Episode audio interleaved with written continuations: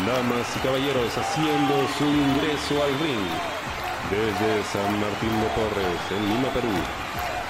85 kilos de pura sensualidad. El podcaster número uno de la podcastosfera nacional. Con ustedes, el Cola. Lucha Win 2 de Gladiadores. A ver, antes de empezar con mi reseña, tengo que hacer dos disclaimers. Primero, tenía clases hoy en la mañana, domingo, pero me acaban de cancelar la clase y me dejaron vistiendo santos. Así que estoy muy asado y me voy a desquitar con el evento. Número dos. no, no, me voy a quitar. Pero sí, me dejaron vistiendo santos. Eh, número dos recuerdo siempre eh, lo que voy a comentar aquí es netamente mi opinión, que no refleja eh, la respuesta del público ni la opinión que podrían tener ellos sobre el evento. Estoy hablando de mí, de mi percepción, trastornada, resentida y frustrada, como siempre, pero mi percepción. Entonces, el evento. A ver, hay dos formas de verlo como un show de entretenimiento y como un show de lucha libre que se ajuste a los estándares que Gladiadores ha establecido para sus shows. ¿Ok? Ahora, no puedo hablar de uno sin mencionar lo otro, pero voy a tratar de reseñarlo de forma separada, ya, porque es que, es, que muy, es muy difícil, porque si me preguntan, y acaban de preguntarme, ¿te divertiste? Sí, me divertí, me divertí mucho. Fue un show muy entretenido. Ahora, si me preguntan, ¿te gustó? ya, ese es, otro tema, ¿no? Porque ahí entra a tallar toda la historia que he estado siguiendo de los otros eventos, ¿no? Eh, y si encontraba lógica en las cosas que pasaban de arranque voy a decir, en el show, con cinco luchas, ganaron los que tenían que ganar. ¿Ok?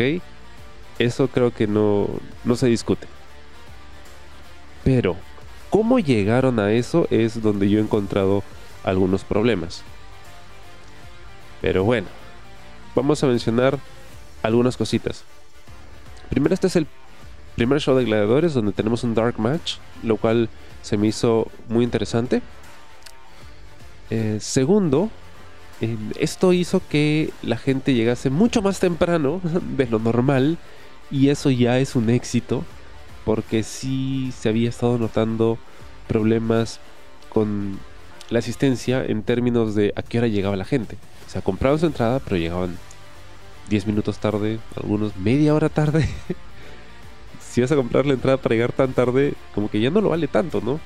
Porque barata no es. Entonces, yo que he pagado, trato de llegar lo más temprano posible para poder sacarle el jugo, si no, ¿qué chiste tiene? Lo otro es que el ambiente en general era muy de, chongo, de fiesta, ¿no? Porque Halloween. Bien podríamos decir que Lucha Win, que ni siquiera tiene un nombre, no es como que Gladiadores 20 y algo, Lucha, no, no, es Lucha Win 2. Es como si fuera su propia entidad. Y si lo vemos así, entonces tiene algo de sentido la tónica de muchas eh, luchas. Entonces podríamos verlo aislado del resto de shows que ha presentado Gladiadores hasta ahora. Si es así, yo no podría decir, ah, pero esto no tuvo sentido, o esto duró mucho, o, o esto no debió pasar, porque es, es una cosa independiente. Algo así como a ver, eh, Tribute to the Troops que hace WWE. O sea, es un show aparte, donde es, más como que chongo, fanservice, porque, me, o sea, no, tiene nada que ver con, el, con los storylines que estamos viendo. Es simplemente un show para, para las tropas, ¿no? Para los Marines. Pero si lo ves en contexto, ahí es donde, donde encuentro algunas falencias. Entonces, eh, ah, un detalle más. No estaba solo estaba mi brother Andre, que entrena lucha libre, estaba mi brother Daniel de los Supergenios y por las rutas de la curiosidad. Siempre es bueno tenerlo. Estaba mi pata Fernando, estaba Rodrigo de Perú Wrestling. Ah, había un montón de gente, estuvo todo muy chévere. O sea, Guillermo, estaban todos, estaba muy bacán. O sea, el ambiente se sentía chévere. O sea, se sentía mm, de, chongo, de fiesta, ¿no? Y ayudaba mucho que la gente estaba disfrazada, ¿no? Y que había trago y todo lo demás. Entonces, te invita al chongueo. y creo que ese ha sido el sentido de muchas de las luchas que hemos visto en, este evento. Y ya. Ah, perdón, tengo que limpiarme los mocos porque estoy con la alergia.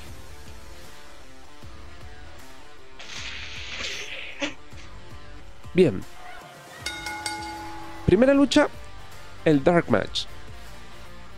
A ver, esta es una idea que yo su momento le mencioné a alguien como para que la gente se entretenga mientras espera a que empiece el show.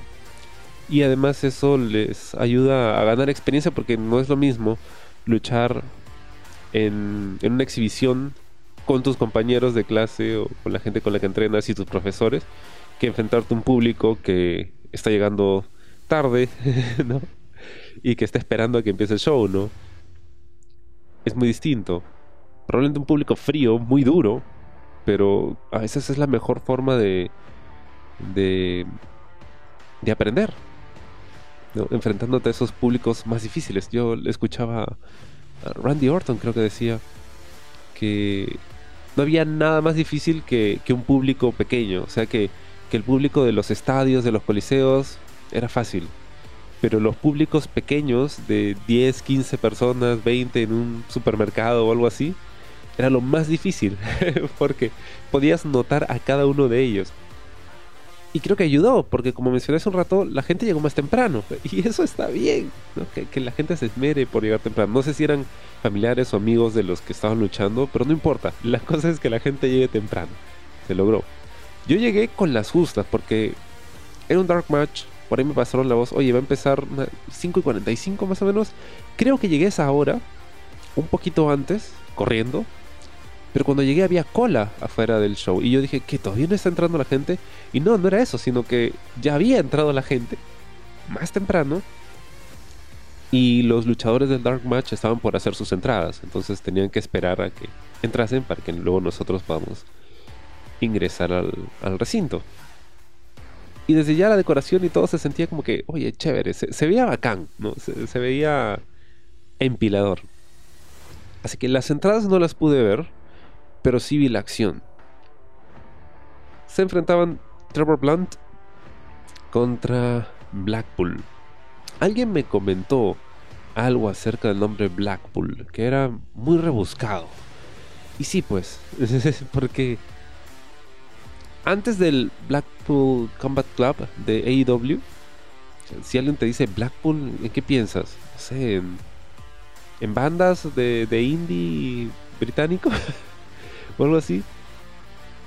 Pero después del Blackpool Combat Club, ya sabes, ah, es de donde viene William Regal. Ahora, ¿es necesariamente un nombre fácil de pronunciar? Blackpool, Blackpool, Blackpool, Blackpool, Blackpool, Blackpool, Blackpool, ya. Ahí se me traba la lengua. Eh, entonces, no es muy amigable, pero bueno, es el nombre que he elegido. Trevor Blunt, ok, nombre en inglés. Un poquito on the nose, ¿no? Porque Blunt, pero bueno. En fin, se enfrentaban entonces en esta lucha que no debía durar más de 2 o 3 minutos porque es un dark match y los dark matches no deben durar demasiado y tampoco se espera a que hagan mucho, ¿no? Porque están empezando. Ya, y ese es otro detalle que quería mencionar. Este evento le encuentro muchos paralelos con lo que fue el evento de GLL alto voltaje. Claro, salvando a las distancias. Probablemente algunos me odien por esto, pero pero sí había muchísimos paralelos. Por ejemplo, tenemos a Alex Godfrey en ambos shows. y en ese otro evento también hubo un Dark Match. Y en su momento lo critiqué mucho porque el Dark Match, además de que duró la vida entera, los patas que estuvieron ahí hicieron todas las movidas que habían visto alguna vez en televisión. Y resultó hasta, hasta insultante por momentos porque se, se volvió muy burdo, ¿no? Claro, luego del insulto inicial se volvió un mate risa, ¿no? Por las razones equivocadas. Pero el contraste es esta lucha, este dark match de gladiadores, porque duró creo que dos o tres minutos, fue algo bastante rápido. No hicieron de todo, como en la otra lucha, hicieron lo, necesario. Y creo que terminó bien, la dinámica era clara. Esto, Blunt era el face, Blackpool era el heel. Gana Blackpool con una lanza que le quedó muy bonita. Em, no, no, había, no hay mucho que, comentar ahí, salvo eh, dos aspectos. Número uno, creo, creo que a mi parecer, a mí, nuevamente, yo, yo, Colas, yo, creo que se vio muy ensayada. O sea, no, se sintió natural. Se sintió como. Como que se había puesto de acuerdo. Ya, tú haces esto y luego yo esto y luego yo esto. Perdón. Y la lucha libre funciona cuando no, o sea, se ve entre comillas natural. Entonces sí se vio bastante ensayada. Puede que sea producto de los nervios, es, comprensible. Y lo segundo es que hubieron false finishes que creo que no debieron haber. Porque es una lucha muy corta. Y... No sé, creo que por ahí debieron irse más al, o sea, hacer su, rutina y de frente al, final de la lucha, ¿no? Fueron unos dos o tres finishes, o sea, cuentas que llegaron solo a dos, que creo que no, eran necesarias para una lucha tan corta. Em, pero sí, eso, ¿no? O sea, bacán que lo hagan porque va a servir de práctica, de hecho que sí. Ah, y se, me olvidaba. Habían varios movimientos eh, donde no había contacto. O sea, eran esto, Bluetooth. no se tocaban para nada. Y el otro igual reaccionaba, entonces se nota que, que estaba ensayado, ¿no? Y que, ah, ya, yo voy a hacer la cabeza así y tú te caes. Pero de repente haces la cabeza así y hay como que 20 centímetros de distancia entre la cabeza y el cuerpo del oponente y aún así el oponente cae, entonces eh, no se vio muy bien. Eh, yo preferiría, yo siempre voy a preferir luchas no importa qué tan simples sean, ¿ah? si son solo de golpes y patadas, a luchas que tienen mucha acrobacia, porque se ven más reales, y, creo que ahí es donde la lucha libre tiene éxito. Y algo que sí debo señalar y criticar, es algo con lo que no necesariamente estoy de acuerdo, es que después de la lucha, los luchadores se sienten entre el público porque te arruina un poco la, magia del, del show, ¿no? Es más, alguien me dice, oye, ese pata no es el que acaba de luchar. Le digo, sí. ¿Y qué hace aquí? No sé, pero no debería estar aquí.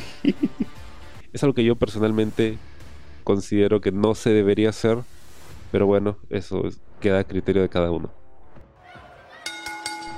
Y ahora sí empieza el show. Vamos con la primera lucha Alex Godfrey hace su debut en Gladiadores enfrentándose a Kava que regresa después de haber perdido la revancha titular contra Bad Boy. Bien. Recuerdo que cuando Godfrey hace su entrada, mi pata eh, Daniel me pregunta, oye, ¿y él quién es? Porque Daniel solo ha asistido hasta ahora a eventos de gladiadores, nunca ha ido a GLL. Entonces es lógico que no conozca a Godfrey. y, yo le digo, bueno, este es Alex Godfrey, es un pata que siempre ha luchado en GLL, que es la otra empresa. Y eh, básicamente es, es, un, es como Gamboa, o sea, es un pituco, pero que sí cae mal. y me está, ah, ya, ok. Y de pronto me puse a pensar lo que había dicho, ¿no? sí, pues es, básicamente ese es su personaje, es, un pituco que cae mal eh, que es, es, raro, ¿no? Porque o sea, él depende mucho de su conexión con el público. O sea, ha aprendido a conectar con el público de una forma en la que, a pesar de que lo ves manchadito y alucinado, igual como que lo apoyas, pero aún así cae mal o debería caerte mal porque por la forma en la que habla. Es, extraño ya. O sea mi, relación con Alex Godfrey es extraña. Así como la relación que tiene el público en general con, con Alex Godfrey es, muy raro no pero tiene mucho potencial. Y se está enfrentando a Cava. Kaba que regresó con, con el aura que yo extrañaba mucho ver en Kaba, ¿no? O sea, el aura de, ¿sabes qué? No me hables, te voy a sacar la mierda. Y creo que el, que el descanso le ha sentado bastante bien, porque, no sé, se, veía fresco. Se veía fresco. Eh, y creo que sí, pues, ¿cómo vas a extrañar a alguien si nunca se va, no? las ausencias ayudan. Y me gusta esa actitud, ¿no? Muy, muy del viejo Cava, el, el Cava que más me gustaba ver.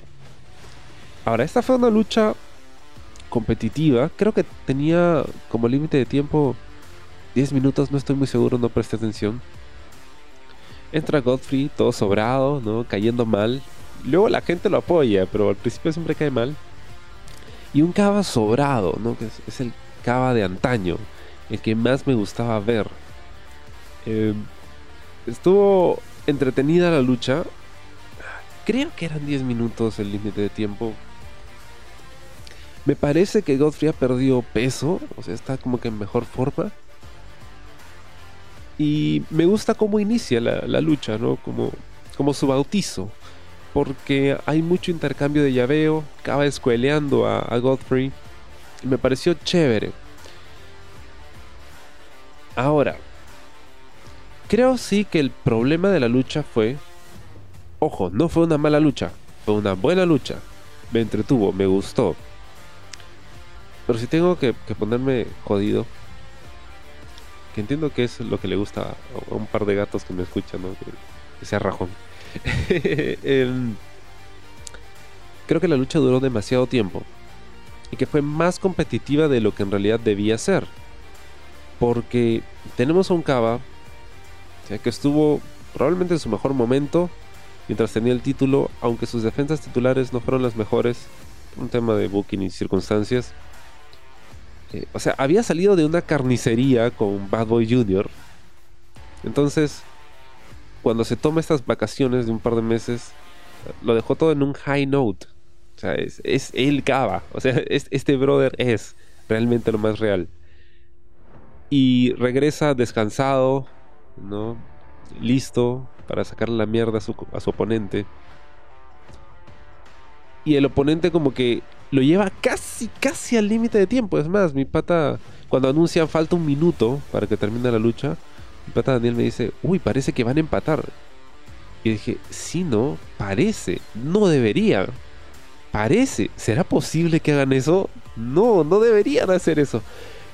Porque estamos hablando de Cava. O sea, me parece bacán que hayan tratado de darle un momento a, a Godfrey para que brille, ¿no? Y para que demuestre que, que está a la altura de lo que Gladiadores exige para que alguien venga a luchar. Pero el hecho de llevar a cabo casi hasta el límite de tiempo me pareció demasiado. Creo que bien podría haberse contado la misma historia, pero en 5 minutos. ¿no? Que sea una victoria rápida para Cava. ¿no? Dice, ah, ok, has venido acá, ah, te voy a escuelear. Su escueleadita, ¿no? De repente Godfrey, oh, sorprende con un comeback y Cava dice, Ah, está huevón. Ah, mira, está bien, está bien, está bien. Igual te va a sacar la mierda. Ah, lo, lo, chanca, un CTM, 1, 2, 3 y se acabó. Es la misma historia, pero en menos tiempo, que tiene más sentido con lo que Cava es, o sea, con el peso que tiene Cava dentro de Gladiadores, ¿no? Igual estás mostrando que Godfrey puede luchar, igual le das un momento, ¿no? Para, para brillar, pero no le quitas peso a Cava. Pero si Godfrey logra llevar a cabo hasta el límite del tiempo, o sea, faltando unos segundos. Es más, en un momento pensé, oye, de repente, o sea, va a aplicar su finisher y se le va a acabar el tiempo antes de contarlo. O sea, ¿de verdad vas a hacerle eso? pero no, al final Cava gana, pero faltando segundos. Entonces, creo que, que, no estaba del todo bien. O sea, que, que en 5 minutos podría haber funcionado mejor. Y eso tiene que ver también con la duración del evento, ya lo voy a comentar más adelante. Pero bueno, tuvimos esa primera lucha que estuvo bien, estuvo entretenida, tuvo sus, sus spots chéveres, vimos movidas desde la tercera cuerda de ambos, estuvo bacán, creo que fue un buen opener. Acaba cierra el evento diciendo de que él es Gladiadores Hay una declaración de intenciones interesante. Vamos a ver eh, qué pasa de cara al próximo evento, que también ya vamos a comentar de qué se va a tratar. Ahora viene eh, la lucha en parejas entre la plaga, o sea, Zero y Seven, contra un debutante Da Vinci y LJ Knight. A ver, esta lucha. Mm. Eh, vamos con las entradas primero. Zero entra disfrazado de Seven, pero sea del, old school Seven. Y Seven entra disfrazado de Doctor Veneno. Y supongo que estaba bien, estaba chévere, como que, ah, man, ya la plaga. Y luego entra, eh, bueno, LJ Knight y Da Vinci haciendo su debut. Da Vinci es un luchador, para los que no lo conocen. Ha luchado ya por mucho tiempo. Estuvo en LWA. Su personaje era más de una onda cómica. Recuerdo que hacía tag team con Trash y eran los perros salvajes, creo su tag team. no recuerdo muy bien. Pero bueno, estaba haciendo su retorno. Creo que había visto un par de clips en redes sociales donde estaba entrenando en el dojo de gladiadores. ah, bacán. No estoy muy seguro si su gimmick es un futbolista o, si estaba disfrazado de uno por ser Halloween. No, no me quedó muy claro eso porque era su debut. Pero igual, o sea, bacán la música de entrada, eso sí, se lo reconozco. Y ya. Entonces la lucha. A ver. ya. Esto es lo que yo puse aquí en, en, mi resumen, ¿ya? Freaking Trainwreck. eso, eso fue la lucha. La lucha fue... ah, en términos de entretenimiento, de si me reí, de si me divertí, me la gocé, sí, fue una lucha muy entretenida. En términos luchísticos, fue un fue terrible. Fue un desastre. Fue realmente un desastre. Ojo, ojo, para los estándares que Gladiadores ha establecido para sus eventos. ¿Por dónde empezar? Eh, a ver, Da Vinci hizo mucho. Bueno, hizo mucho entre comillas. En realidad le pegaron mucho. Eh, LJ Knight hizo poco, o muy poco. Luego Seven y Zero empezaron a hablar con la máscara de, veneno que estaba en su esquinero y, discutían de si era real o no. No entendía absolutamente nada de qué cosa estaba pasando. Fue todo muy confuso. Vieron muchos boches, eh, muchos errores. Eh, ah, no sé, no sé. Eso es otro tema. No he tomado demasiadas notas porque pasaban muchas cosas en las luchas, así que prefería concentrarme en ellas me estaba riendo mucho. El tener amigos al lado con, el que comentar las cosas que pasaban también distraía un poco y hacía que fuese más divertido. Pero sí, esta lucha fue... No puedo decir que fue un desastre, porque he visto peores luchas definitivamente.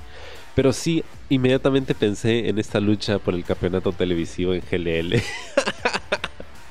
que también fue como que desastrosa. Peor incluso que esta. Eh, pero fue muy graciosa y eso, eso la hacía memorable.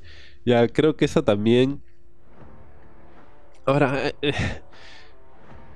eso como, como show de entretenimiento, ¿no? Fue muy divertida. Ahora, como lucha en sí, y hablando de, de lo que habíamos visto en los últimos eventos, es, es otra de esas luchas que no tiene mucho sentido porque se supone que Zero y Seven ya estaban separados, o sea, la plaga ya se había acabado, pero de repente se vuelven a juntar y, y empiezan a hablarle una máscara. no sé, no tiene nada de sentido. Lo siento, lo siento. Al final es una lucha que, ganan, que gana la plaga, ¿no? Pero, pero se supone que la plaga va, va a continuar entonces. No, no les iba mejor creo que separados porque Seven está ganando momentum por su cuenta. Pero ahora van a hacer un tag team. Y si son un tag team en una, en una empresa donde no hay una división de parejas, ¿para qué haces un tag team? si nunca vas a poder obtener campeonatos por eso. La idea sería ir por el título independiente. Ah, no sé. Estoy muy confuso. Ah, y además estoy con la alergia, lo siento. ah, puse. es que al final de la lucha comentaba el pata Daniel esto. ¿Qué es esto? ¿Qué acabamos de ver? y me dice, bueno, por lo menos las risas no faltaron. Y dije, eso es.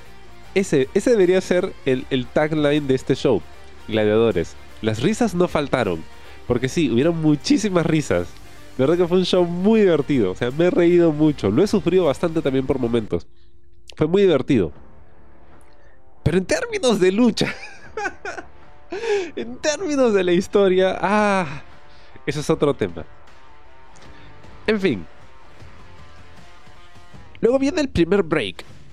Y aquí sí tengo que, ser un poquito más duro. Porque el break duró demasiado tiempo. Estoy casi seguro que fueron casi 20 minutos de break. No ayuda que...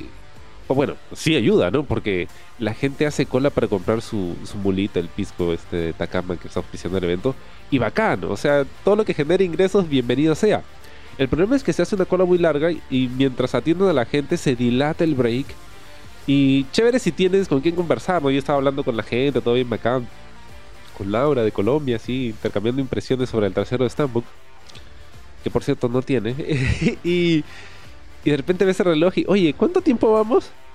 Ya, ya, ya va a empezar el show. Oye, ¿qué fue? Ah? Ya pasaron más de 10 minutos. ¿Qué está y de repente notas la colaza que hay para comprar el trago de, de Takama. Y dices, ah, ok, entiendo por qué. Si hubiese alguna forma de repente dinamizar eso o que, o que, no sé, hagan las órdenes con anticipación y que los vayan preparando para que ya estén listos para cuando la gente se pare a comprar y así la cosa sea más rápida, chévere porque se dilata mucho el show. Y. O sea, si me dan más show por el mismo precio, ah, bacán, salgo ganando. Pero en mi caso, como vivo lejos, y el día siguiente tengo que levantarme temprano para una clase que de repente se cancela. Siento, estoy, estoy, picón. Ya. Em, pues eh, que se dilate mucho el show me juega un poco en contra, ¿no? Pero es mi caso particular. Hay gente que vive cerca o tiene movilidad o el día siguiente no tiene nada que hacer y, ah, acá se pueden quedar hasta la hora que quieran. Good for them. Cool, ¿no? En mi caso particular, no tanto. Ahora, si se dilatase por las luchas, genial, ¿no? Pero si se dilata por los breaks, y es como que... Mmm... Bueno. Regresamos para esta segunda parte del show. Cambiamos de presentador. Al inicio había estado Oscar Soto, como suele suceder.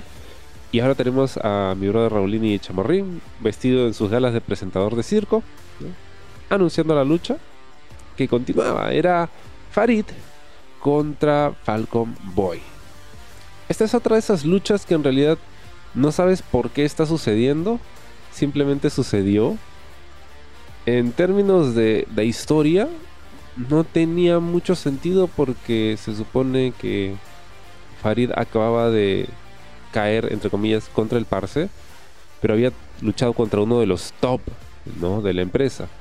Y de repente le ponen a Falcon Kid, que no ha luchado creo que desde febrero o marzo, que tuvo esa lucha donde casi se lesiona, creo que fue con AJ Knight, que fue una lucha bastante mala porque hubieron muchos boches y sí, totalmente olvidable. Entonces, esta lucha ayudó a rehabilitar muchísimo su personaje y, sus fichas como luchador. Pero no tiene mucho sentido, ¿no? Porque, ¿por qué contra Falcon Kid? lo primero que tiene a la mente es, bueno, porque no había nadie más. Ok. Ahora, la lucha estuvo buena, sí, estuvo muy entretenida. Nuevamente, una buena lucha, muy entretenida. Pero cuando te preguntas por qué, ya ahí es donde empieza a hacer agua, ¿no?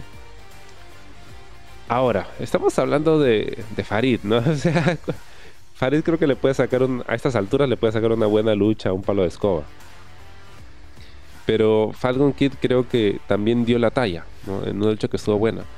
Ahora, sin mucho contexto, eh, pues como que no tiene sentido, pero hace unos días vi un post de Farid hablando acerca de su relación con Falcon Kid, ¿no? Del tiempo que llevan conociéndose y entrenando juntos. Entonces como que ya le añadía una capita más de, interés a la lucha, ¿no?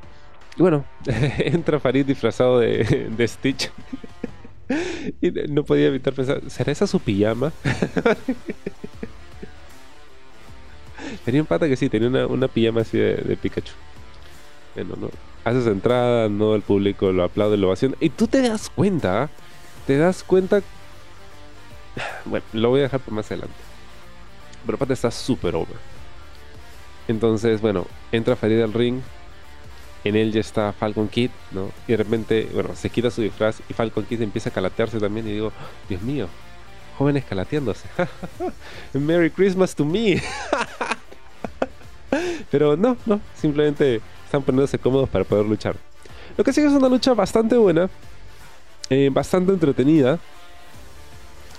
pero que nuevamente, igual que con Kaba y Godfrey, siento que duró más de lo que debía durar, porque o sea, uno de los talentos top de la empresa, se ha ido de tú a tú con Stambuk, con Reptil, con todos, ¿no? Y de repente llega Falcon Kid después de meses de no haber luchado y le da una lucha muy competitiva que dura probablemente más de lo que debería. O debería haber podido dominar con mayor facilidad.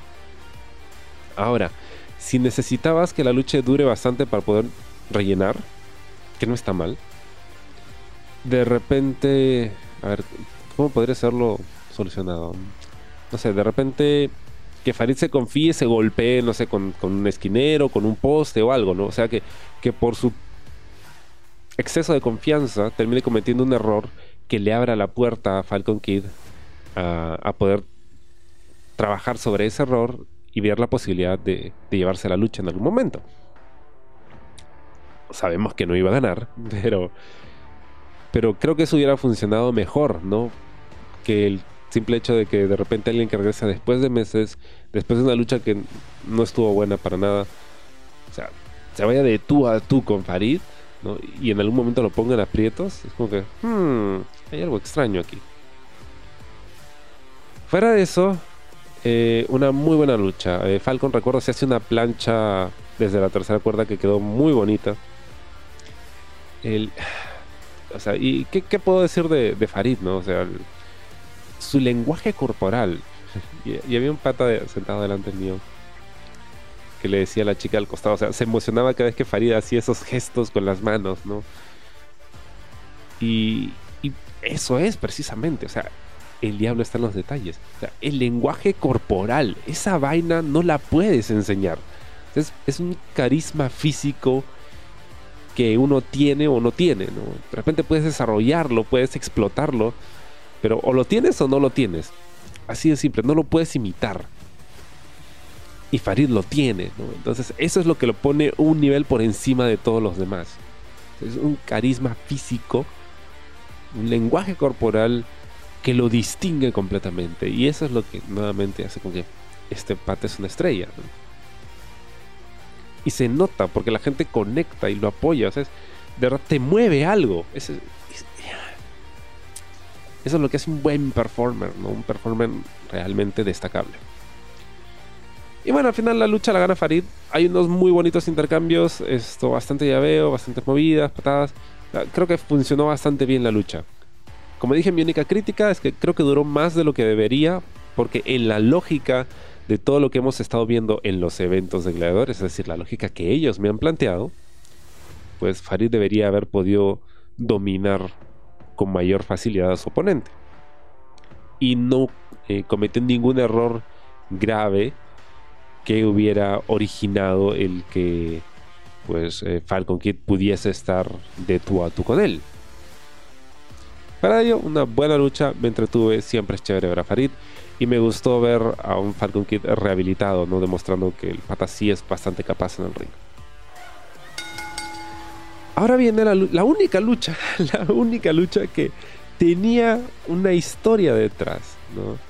Y esto, esta lucha la había comentado también en mi Fantasy Booking, que es eh, Franco Azurín con TVK en su esquina contra Éxtasis. Y cuando dice el Fantasy Booking no es que le haya pensado mucho, al, contrario, o sea, esta es la única lucha que no piensas es, la que ya está ahí. o sea, solito, no, no, no, no hay, mucho que cranear. Y como había mencionado al inicio, en este evento, en todas las luchas creo ganaron los que tenían que ganar. El problema es cómo llegaron a esto. Y esta es personalmente la lucha con la que más problemas tuve. Porque habían cerrado con un ángulo tan bacán en el evento anterior. Y este debía ser precisamente la continuación, es estar a la altura de esa historia. Y siento que se desarmó por, nuevamente, una lucha que duró demasiado tiempo y que al final terminó menoscabando la credibilidad de los Hills, en este caso Franco Azurín y TVK. Habíamos visto durante la semana eh, una promo de éxtasis en personaje, ¿no? Supuestamente jurando venganza. Aunque no terminas de creerle eso del jurando venganza porque lo hace todo en un tono tan de, de joda o de comedia que no, no tiene esa credibilidad, ¿no? La respuesta de Franco estuvo chévere. Además citó a Don Ramón y eso siempre es un punto adicional. y la entrada de Franco estuvo bastante bien. O sea, entró así como el, el Gil petulante, ¿no? Que se cree por encima de todos los demás. Y además entró con su banner del Señor de los Milagros, de quien es muy devoto. Y me hizo recordar a estas a estos heels que entran, por ejemplo, con la bandera de su país, ¿no? Con un símbolo que la gente odia. O, por ejemplo, cuando John Cena entró en One Night Stand del 2006, si no me equivoco, sosteniendo su título, ¿no? O sea, y la gente lo buchaba y todo, y él con su título arriba, defendiendo esa idea, ¿no? Lo que él es. Y uno piensa, hmm, pero es el Señor de los Milagros. O sea, uno no está muy familiarizado con el uso de imaginario religioso en, la lucha libre, sobre todo en la lucha libre local. Porque suele ser un tema así un poco controvertido de, manejarse. Pero si tú cambias, o sea, me, dije, ya, pero si yo cambio ese banner que está sosteniendo, esa toalla, bueno, no estoy seguro, voy a llamarlo, donde dice Señor de los Milagros, si tú lo cambias por el de una bandera de algún país, o de algún equipo de fútbol, o de cualquier otra cosa, ¿funciona igual? Sí, funciona igual. Ah, ok. Entonces, con eso me bastó para que mi cerebro hiciera clic y ya está. Em, así que la entrada estuvo muy bacán y el inicio de la lucha, el inicio estuvo muy chévere. O sea, esta sí sorprende a ambos villanos fuera del ring con una plancha desde la tercera cuerda que quedó chévere. Eh, y se supone que así es como debería empezar, porque está empinchado. Le lastimaron a su amigo, lo sacaron de circulación por un año. Y además lo atacaron a él también. Debería estar molesto. Ese sentido de urgencia está bacán. El problema es que duró muy poquito y de repente la lucha se extendió demasiado.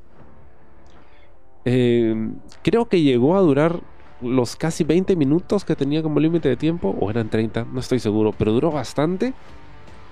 Nuevamente, el mismo problema de las luchas anteriores. Fue más competitiva de lo que debería ser. ¿Por qué? Porque hasta ahora Éxtasis, como singles, nunca había tenido alguna victoria o nunca había tenido una lucha donde él se mostrase dominante o competitivo con el otro, ¿no? Entraba, lo gomeaban, perdía. Ahora, su ventaja en esta lucha fue el factor sorpresa del inicio de la lucha. Pero una vez que ya entraron en calor y Franco ya, o sea, reacciona, pues ya no debería dominarlo, ¿no?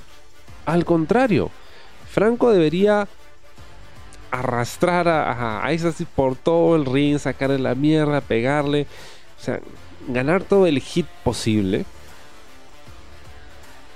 Y luego ganarle, y luego intentar lastimarlo y hacer el ángulo que iban a hacer después de. Pero no, Éxtasis por momentos dominaba la lucha, ¿no? Y no solo eso, sino que la lucha se prolongaba más y más y entonces pensabas, oye, ¿qué está pasando con Franco? ¿No? Se supone que él era como que el, o se perfilaba a ser el top heel, el heel dominante, pero no está dominando, al contrario, lo están dominando. Y nuevamente que lo que pasa con Farid, ¿no? O sea, Franco no comete ningún error garrafal como para hacer que, ah, chucha, debido a ese error, donde él mismo se lastimó, el otro está sacando provecho. No, eso no pasó. Al contrario, eh, éxtasis por momentos, como en inglés este, es este término outsmart him, que, en español, ¿cómo lo traduces? O sea, le estaba ganando en inteligencia a Franco. Entonces, por ahí Franco estaba luciendo mal. Y lo que lo hizo lucir aún peor es que no era éxtasis solo contra Franco, sino que era éxtasis contra Franco y TBK. O sea, tenía TBK ahí en el ring, en el ringside dando vueltas. Y cada vez que TBK quería ayudarlo, la cagaba aún más. Entonces, ¿esto qué quería decir? Que Franco, incluso con TBK a su lado, no era capaz de dominar a Éxtasis. Y ahí sí tuvo un problema muy serio. Porque me habías construido este hill que era interesante. O sea, había algo detrás. O sea, había sustancia, había una historia detrás. Y le pones este, este manager o este advocate o como sea que quieras llamar a, a a su lado que lo habías presentado de una forma tan bacán y de repente ni siquiera los dos juntos pueden con éxtasis. Al punto que éxtasis estira la lucha lo más posible. Brother, no, no. Ah, o sea, entiendo la idea de, claro, éxtasis quiere vengar a Gamboa. Eso está bien, pero eso funciona para el, para el, este, este fire del inicio de la lucha. ¿no? Donde Éxtasis sorprende, ¿no? Y está empinchado y quiere ganar como sea, porque quiere venganza por su amigo. Bacán. Los primeros 2-3 minutos. Después de eso, debería ser Franco solo dominando. Hasta finalmente, de repente un pequeño comeback de Éxtasis por un error de Franco o por una mala intervención de TVK, pero que Franco nuevamente gane de forma decisiva. Al final sí, Franco gana de forma decisiva, pero después de como que 15 minutos de lucha. Y después de varias torpezas, tanto de su parte como de TVK. Entonces, ah, siento que no funciona. O sea, lo que habías avanzado con el personaje, siento que retrocedió. Y bueno, a ver, algunos highlights de la lucha. Eh, trata de hacer una especie de springboard cutter y salta para agarrarse de la segunda cuerda, se resbala, se cae y concha tu madre grita. y de ahí, ahí creo que ahí es donde la lucha empieza a desmoronarse, ¿no? Porque ya empiezan a haber muchos más errores de forma más consecutiva. Eh, Franco no se vio tan vicious, tan, tan malo, tan, tan malévolo cucarachón como en otras luchas. O sea, algunos golpes que le da a Éxtasis se nota que apenas lo tocan o lo tocan con mucha delicadeza. Eh, Franco es uno de los luchadores más safe que he visto, que no está mal, al contrario, o sea, cuida mucho, respeta mucho a su oponente, lo cual es excelente. Pero en esta lucha se necesitaba que hubiese de verdad mala leche, o sea, que, hubiese la intención real de lastimarlo, como hay al final de la lucha. Pero durante la lucha es donde o sea, se plantea esa idea, ¿no? Que Franco de verdad quiere lastimar y humillar a Éxtasis. Y por el contrario, Éxtasis se lo bailó. y, creo que eso, eso estuvo. O sea, le jugó en contra. Le jugó en contra y menoscabó al, top heel que tanta falta hacía, ¿no? Bueno, eh, hay un momento muy feo de ver donde Franco está en la lona. Eh, Éxtasis va a hacer un backflip Franco levanta las rodillas para que supuestamente estas impacten con el abdomen de Éxtasis. Éxtasis no se acomoda bien y termina cayendo de nuca sobre las rodillas. Fue un momento muy feo. La gente se asustó. Pero lo que compensa hasta cierto punto todos estos momentos de error fueron las reacciones de Franco, ¿no? Esa cara de uh", como, el gatito de, la pela del gato con botas, ¿no? Que, se tapa la boca con la patita y mueve los ojos de uh", esas caras, esos facials de Franco Antonio estuvieron geniales. O sea, el hecho de que ahora puede interpretar más gracias a que es Hill le funciona perfecto y le viene muy bien. Y él lo vende muy bien. O sea, las reacciones que tiene a las cagadas del otro en el ring, a los boches, son perfectas y, funcionan excelente con su personaje. Lamentablemente la forma en la que estuvo construida la lucha eh, no le beneficia para nada. Eh, hace otra, o intenta hacer otra super plancha, que a Falcon Kid le quedó mejor y, y empiezas a comparar, ¿no? Sobre todo porque he visto varias de esas en este evento. Y bueno, es más, si contamos cuántas veces alguien ha saltado de dentro hacia afuera del ring durante el evento, creo que todas, ¿no? Creo, me pareció que, bueno, no todas, pero más de la mitad han tenido un spot así, entonces nuevamente, ¿no? Tratemos de no repetir los spots. Bueno, eh, hay un momento bonito, Éxtasis le aplica, un cutter a Franco y luego lo revierte en una llave de rendición que se vio bonito. Eh, TBK intenta intervenir, Franco agarra el bate, no le da éxtasis, éxtasis lo sorprende. O sea, nuevamente, éxtasis estaba superando en inteligencia a dos personas. A dos.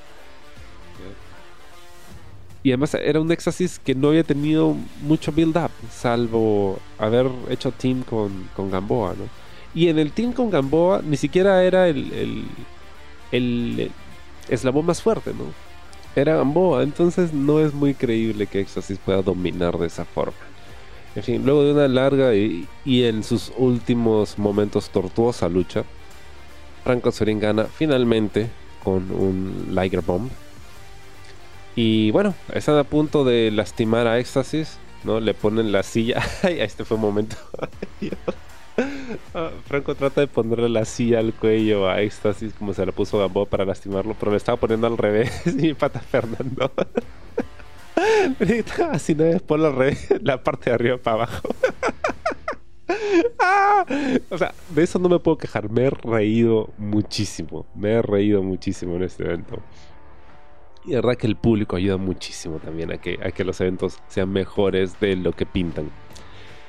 Cuando ya están a punto de darle, obviamente TVK alarga el, el batazo a la silla, ¿no? O sea, se demora la vida en, encuadrarse para poder dar el batazo, mientras por ahí buscan la música de Axel en el, en el sistema para, para que suene y finalmente haga su entrada. Ahora, Axel was a man on a mission, ¿no? Salió, hizo concha a TVK y a Franco. Nunca había visto una entrada de un, luchador así, pero puta, tan, tan enfocado, así tan on fire como lo vi anoche. Me hizo recordar a, a los que han visto eh, El Bananero, ¿no? Cuando los griegos van y hacen concha al enemigo después de una tarde con Elena Peterakis. Qué gloriosa tarde aquella. Ya, ese era Axel. Axel era los griegos después de haber pasado por Elena Peterakis, ¿no? Que hizo concha a TVK y a Franco. O sea, el pata entró, pero así tú lo, tú lo veías y puta, tú creías que e, e, era el Mesías que venía a salvarnos ¿no? de las garras del infierno. Estaba muy bacana esa entrada, me gustó mucho. Y de repente, pues Axel le dirige la palabra a TVK y le dice, ¿tú crees que vas a venir a hacer acá lo que te da la gana? Porque Gladiadores es mi show y la gente gritó, estaba muy bacán todo eso. Y de repente pensé, hmm, Axel haciéndole el pare a TVK. ¿Dónde habré escuchado eso antes? Hmm, cof, cof, mis regalías, cof, cof. Em, era un ángulo que, había propuesto yo en mi Fantasy Booking. Eh, qué chévere que lo hagan. Ahora, no creí que lo hicieran tan pronto, pero tiene sentido. Así que para mí funciona. O sea, el ángulo estuvo muy bien. El resultado de la lucha estuvo bien porque Franco ganó. El problema es cómo llegó a eso, ¿no? y que su oponente hubiera sido más inteligente que Franco y que TBK juntos. Y ahora viene el segundo break, que creo también se dilató bastante. Ya eran las 8 de la noche eh, para ese entonces. Y luego, pues aparece Raulín de nuevamente sobre el ring para anunciar el main event, que es esta lucha de truco o trato entre John Stambuk y Mancilla. John Stambuk y Mancilla sobre el papel debería ser una gran lucha. ¿no? solo porque son dos muy talentosos luchadores, sino también porque hay muchísima historia detrás de ambos. Y no. no, aún así, a pesar de que lo anunciaron, se sintió, como lo comentaba un amigo, una lucha que se sacaron del trasero porque no tenía ningún sentido el que se enfrentasen. Por ahí me decían, pero, pero en el evento pasado Stambuk le ganó a Farid, que era el protegido de, de Mansilla, ¿no? Entonces de repente ahí por eso se van a enfrentar. Y mi respuesta a eso era no, porque cuando eso pasó, Mansilla estaba todo cool.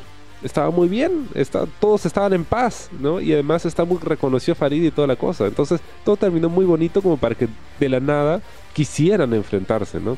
Entonces es una lucha que simplemente armaron porque, bueno, for the lols, ¿no? Y esto obedece a que este es un evento que pareciera, o sea, fuera de, del canon oficial, ¿no? Si lo ves así, bacán. Ahora, el tema con esta lucha es que supuestamente la estipulación era que la gente podía traer sus armas. Ya. Y cuando tú incluyes a la gente en una estipulación, sabes, sabes que va a haber chongo. O sea, se va a prestar al chongo y creo, creo que esa era la intención. O sea, hacer una lucha violenta chonguera para que la gente se vaya feliz a casa. Todo bien. Porque la lucha, la última lucha que habíamos visto con esa estipulación fue entre Cero y Cava. Y creo que ahí sí les falló porque era una rivalidad muy seria, con una estipulación muy monga, que se prestaba al chongo y que al final terminó afectando la calidad de la lucha. En este caso es una lucha que salió de la nada, simplemente para entretener a la gente.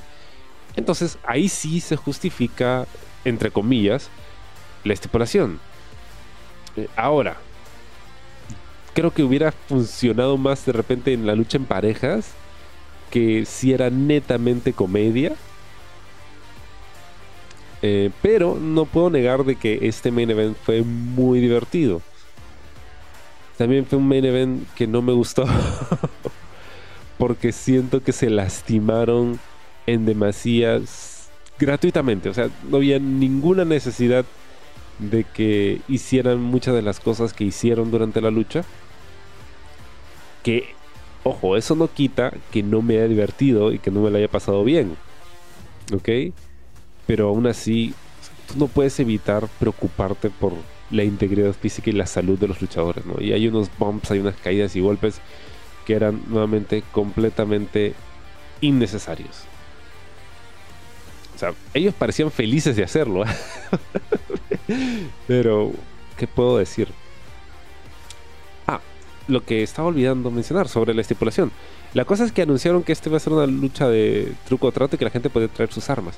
El tema es que cuando yo vi el anuncio de la lucha, no noté la estipulación, porque creo que estaba chiquitito en el póster y no lo veías. Recién me di cuenta cuando alguien más reposteó esa vaina, ¿no? Repostearon y añadían comentarios. Y, ah, la gente puede llevar sus armas. Ah, no me había dado cuenta. Y es más, ¿no? Lo comento con mis patas que tenía al lado y me dicen, sí, yo tampoco me di cuenta. O sea, me di cuenta cuando recién lo rebloquearon y la gente empezó a hablar al respecto. Y el otro, ni siquiera lo vi, me dice. no tenía idea que era eso. bueno, igual la gente trajo sus cositas, ¿no? Em, nuevamente, una lucha muy entretenida. O sea, entretenimiento hubo, como dije, ¿no? Las risas no faltaron. El tema es, ¿por qué haces la lucha? No lo sé. Necesitabas un main event y tenías estos dos. Ponlos en el main event. Ahora, ¿por qué se lastimaron de la forma en la que lo hicieron? No sé, estoy empezando a creer que de verdad les gusta sufrir, o sea, de verdad les gusta el dolor. claro, la gente aplaude igual y, se vuelve loca porque a la gente le encanta la sangre, ¿no? Pan y circo. Le encantaba en Roma así ver a los gladiadores masacrándose o a los cristianos siendo comidos por leones, a la gente le encantaba eso. Y ahora es lo mismo, estamos viendo la misma vaina nuevamente, ¿qué necesidad había, por ejemplo, de que Stambuk recibiera un suplex sobre el concreto? Ninguna, ninguna. ¿Qué necesidad había de, de, o sea, de golpearse con tanta fuerza con los objetos que estaban utilizando? Ninguna. Eh, ¿Qué necesidad tenía Mancía de rebotar? Es, el rebote más brutal que he visto en vivo contra un poste. ¿no? Lanza Mancilla contra el poste y, de verdad se escuchó el impacto de su cuerpo. Brother. O sea, hay formas en las que tú puedes hacer algunas de estas cosas y se ven más brutales de lo que en realidad son. Y, puede que duelan, pero no lastiman. Pero aún así, o sea, ¿qué necesidad hay de, de lastimarse a ese punto? Yo la verdad no lo justifico. Sobre todo porque me preocupa la integridad física de estos luchadores. Pero si a ellos les gusta y quieren lastimarse, bueno, es su cuerpo, ¿no? En fin, volviendo al tema. una lucha nuevamente muy divertida. Hay un spot que me encantó porque alguien llevó una tapa del water.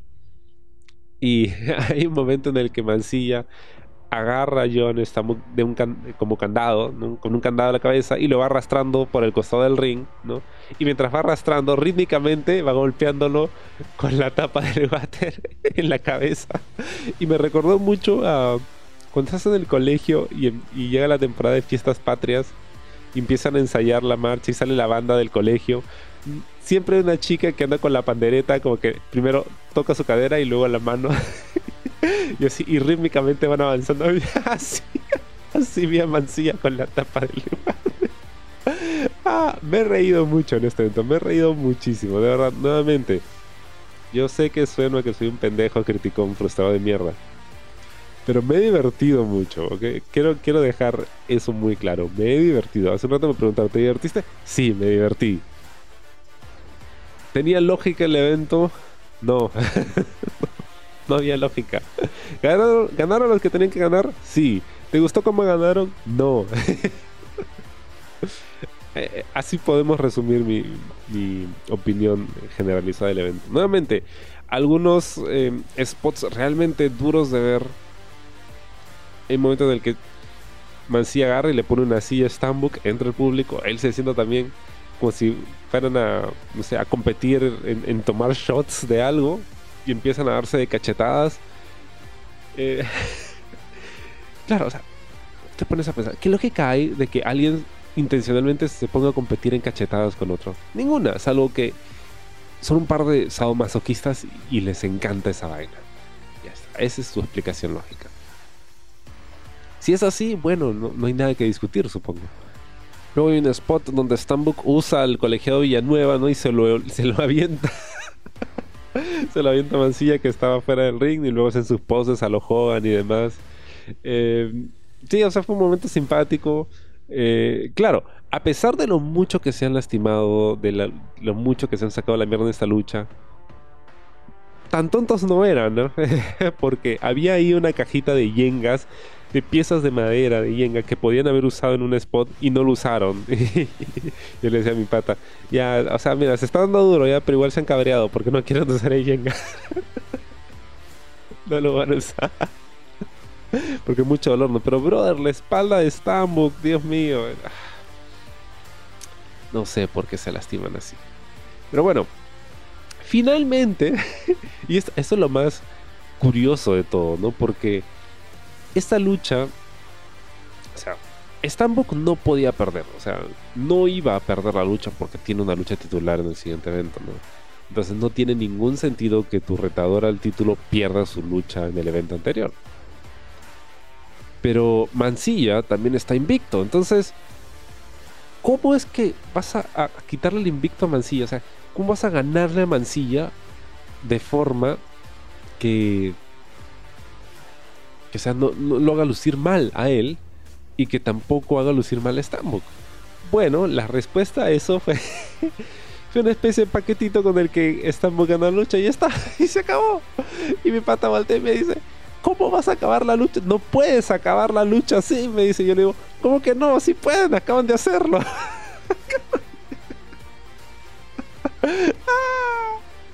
acabaron la lucha así, con un paquetito y ya está.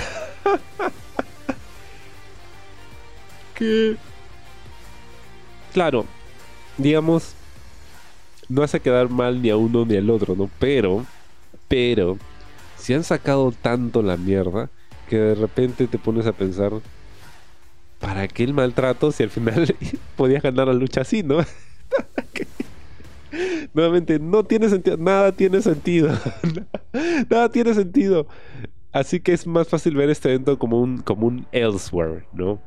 Como un, universo paralelo en el que pasan esas cosas fuera de la continuidad oficial.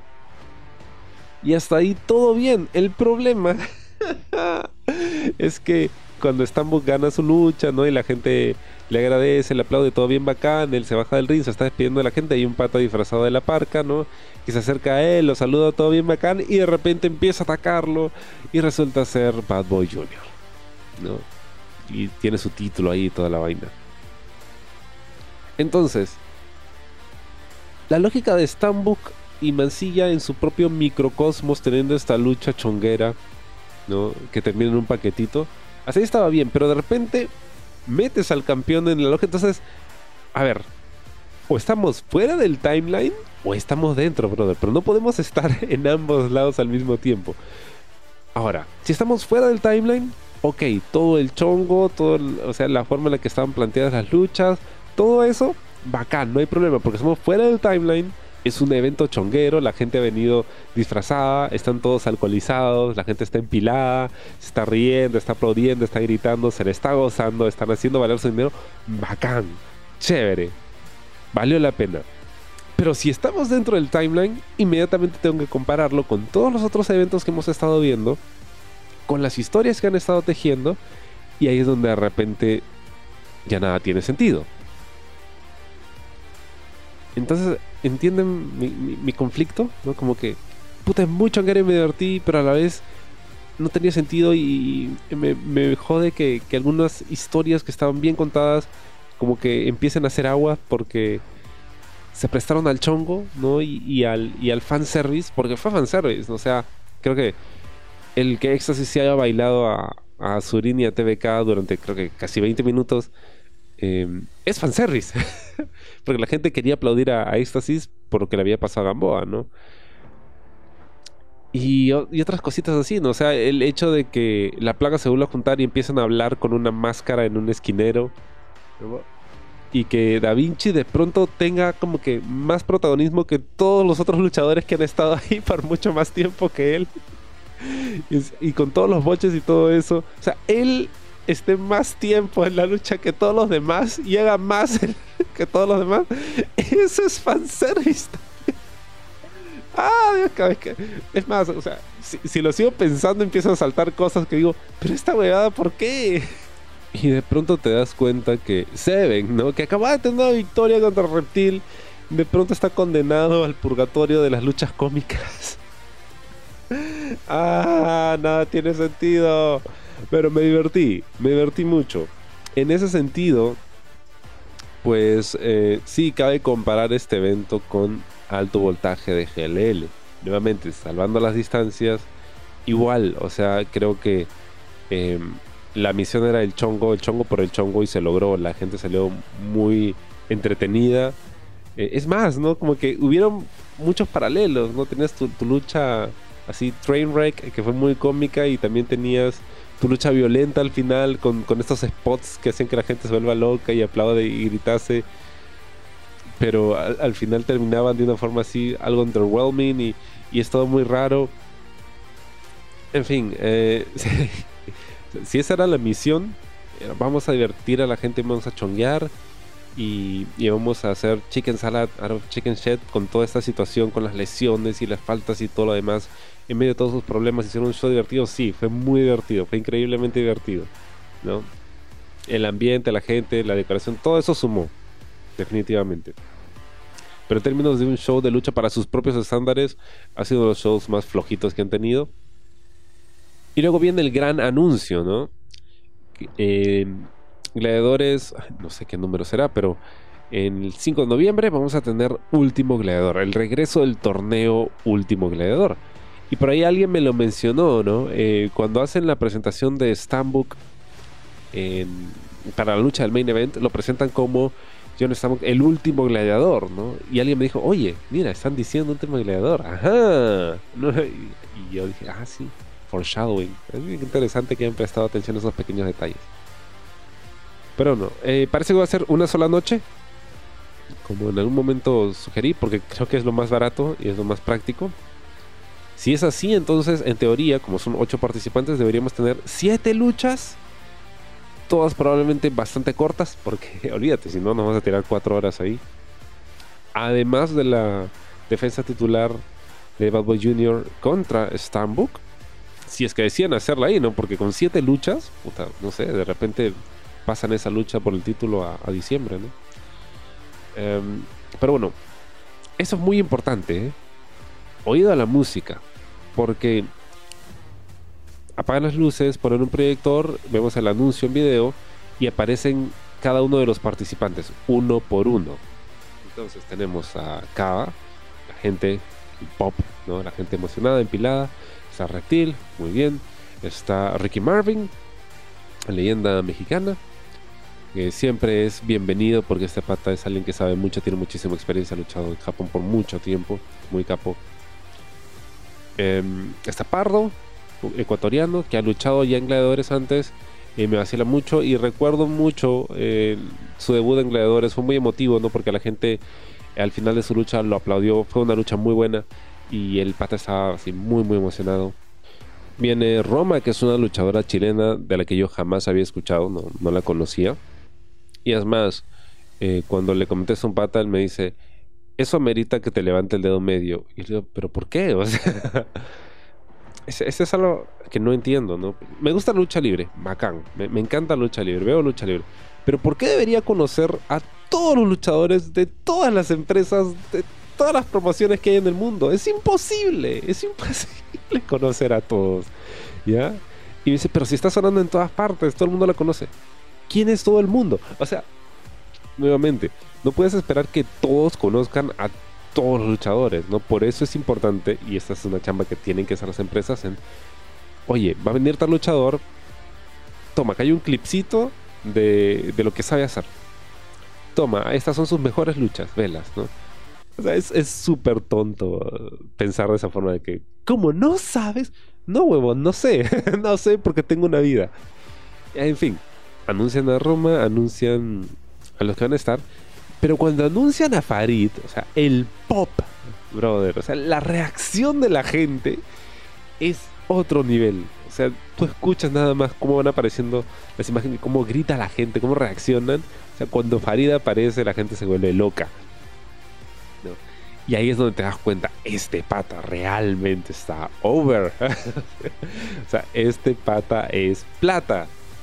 ¿Ok? Y te das cuenta en sus luchas y todo. Y ahora, no es que le están dando el super push y, es injustificado, no, al contrario. O sea, el pata es realmente bueno. O sea, de todos los luchadores que hay para ver, él es el go-to. O sea, si alguien me dice que va a ir por primera vez a un show de gladiadores, me dice, oye, ¿y a quién debo ver? Mira a este pata. O sea, mira todos, ya, o sea, entretente, presta atención a las luchas, disfrútalas, pero este es el pata. O sea, él es. Y ya está. Y en este momento creo que no hay nadie más a su nivel en popularidad, en, carisma, ¿no? Y en lo que pueda hacer al ring. Este pata es, es in a league of its own. Bien, entonces, último gladiador en el próximo evento. Ya tengo mi entrada. Y bueno, supongo que ahora sí nos vamos a enfocar más en la lucha. ya tuvimos el evento chonguero, el de las risas, ya está, ya nos reímos, todo bien bacán. Ahora sí toca regresar a lo que se supone es gladiadores, que es pro wrestling, ¿no? Y con la gente que están trayendo de fuera y, la mística que tiene el torneo de último gladiador, pues debería ser precisamente eso, ¿no? O sea, un show ya para la gente a la que le gusta el wrestling, wrestling, ¿no? O sea, el eh, las movidas, ¿no? Esto, los golpes y machetazos y demás. entonces, en resumen, un show increíblemente entretenido, eh, donde ganan los que tienen que ganar, pero que lamentablemente afectado por las ausencias de muchos luchadores, que sí se siente y la tónica del evento pues menoscaba muchas de las historias que, ellos mismos habían estado contando. Aún así, me divertí. La pregunta es, ¿a la gente le va a importar? No, a la gente no le va a importar, porque la gente fue y como yo lo vi, la gente se vaciló, chupó, gritó, aplaudió, se rió y todo lo demás, la sufrió. La gente se ha vacilado, ¿no? O sea, estas cosas que, comento aquí solo le importan a, los traumaditos como yo que no tienen vida, que se la pasan en su casa viendo cosas que criticar. Nada más. Al resto del público no le importa. El resto del público estuvo feliz y pagó su entrada y ya está. Y, probablemente si anunciaran otro evento así, volverían a ir y eso está bien. O sea, de eso se trata, ¿no? Que la gente esté contenta con, con, el show por el que paga, ¿no? Así que por favor no me odien, no me blacklisten, no, me bloqueen, ni me gosteen, por favor, no me odien. Fue un evento muy divertido nuevamente. Pero, y con eso termino, lo prometo, eh, no fue un show de pro wrestling, fue un show The Sports Entertainment and at Sports Entertain I was.